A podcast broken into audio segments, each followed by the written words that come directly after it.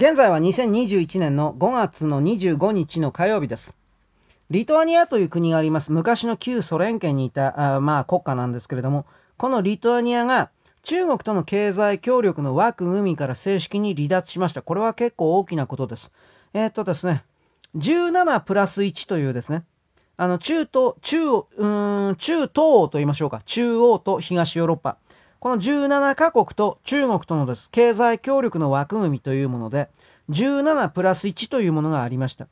リトアニアはここから、あの、離脱を正式に表明して、これが続くかどうかにおいて、もしこれが続いたら、欧州における中国の足場が、あまあ、崩れていくということを意味しております。基本的には、リトアニアというのは、ウイグルに関するジェノサイドを含めるような動きに関して反対決議出して、まあ、ジェノサイドだというふうにまず決めて、さらにですね、あの、これらの今回の経済の動きを中国と関係を切る。これ多分リトアニアのお金だけのことで言えば、あのー、非常にマイナスだと思うんですよ。正直言えば。だけれども、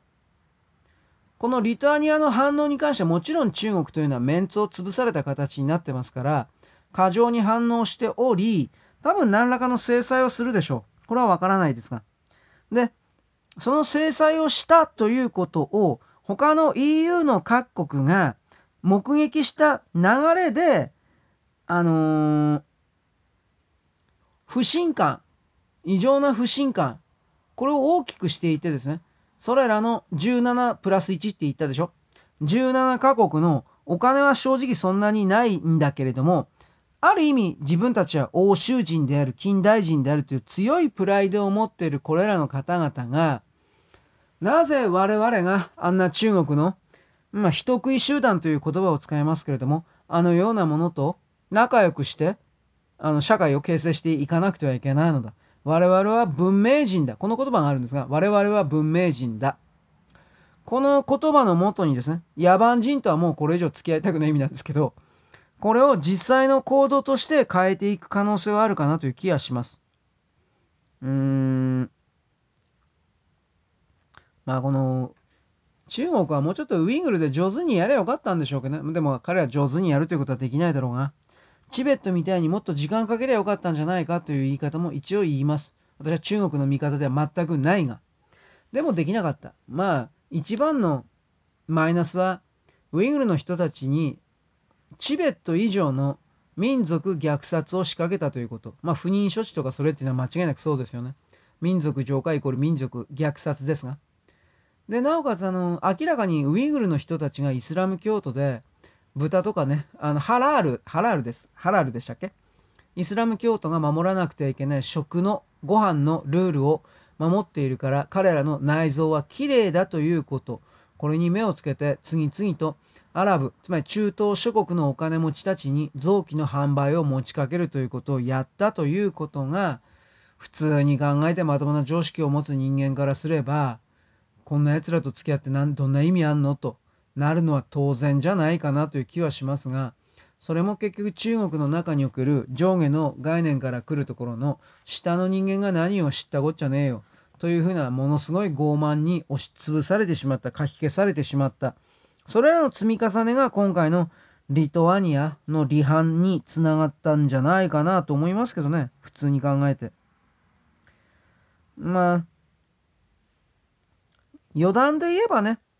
欧州の中における、まあこれも私あの、金取り、金取り虫、泥棒虫というふうにしか思ってない環境、環境関係者、環境ですね。グレタとかあったでしょ？グレタなんとか、あの子供。あの子が中国批判を少し前にしたら中国共産党が徹底的にこれを叩いたんですよ。本当に徹底的に叩いたんです。そうなるとですね、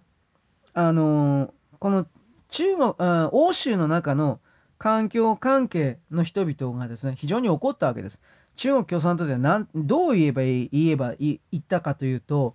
グレタというあの女の子まあ多分思春期わかんないけど1617なんでしょ？体つきがふっくらしてきたということをデブだって言ったんですよ。早い話が。極端なことを言えばね。